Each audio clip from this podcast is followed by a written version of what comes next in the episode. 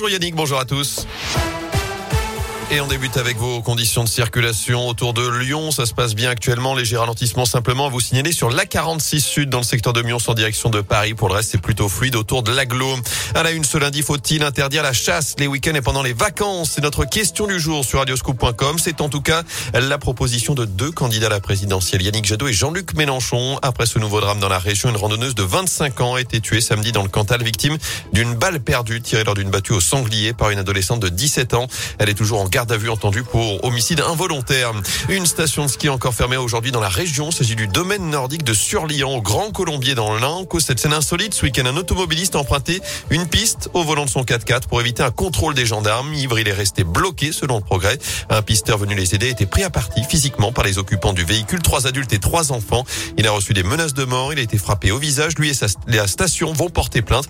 Tout comme le conducteur qui lui reproche d'avoir laissé les enfants dans le froid pendant l'altercation. Dans l'actu également, le retour des sourires à l'école. Alors que les enfants de la zone B sont retournés en classe ce matin, un nouveau protocole sanitaire entre en vigueur en primaire. Chez nous, ce sera lundi prochain, avec la fin notamment du port du masque en extérieur, la fin également des attestations sur l'honneur pour les parents. Et puis la semaine prochaine aussi, ce sera surtout la fin des trois tests obligatoires pour les enfants cas contact. Un seul sera désormais nécessaire à J plus 2. À retenir également cet incendie ce matin à Vénissieux. Le feu a pris dans un appartement boulevard Lénine au 15e étage d'un immeuble. 34 pompiers ont été mobilisés aux alentours de 8 heures ce matin. Une dizaine de personnes ont été évacuées. Il n'y a pas À suivre cette grève aujourd'hui à l'hôpital Lyon Sud, on vous en a déjà parlé sur Radio Scoop, mouvement illimité contre la suppression de 10 postes équivalents en plein, la fermeture de 5 lits. Un rassemblement est prévu à 14h devant la maternité de l'hôpital à Pierre-Bénite.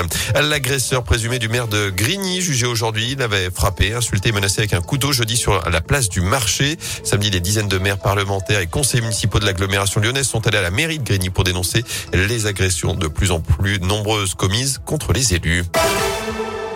En basket, la belle opération de Lasvel. Les Villeurbanais ont décroché hier une huitième victoire d'affilée en championnat. Les hommes de TJ Parker sont offerts le derby sur le parquet de Bourg-en-Bresse 68-62. Un succès qui leur permet de rejoindre Boulogne-le-Valois en tête du classement avant de recevoir l'Alba Berlin. Ce sera jeudi en Euroleague.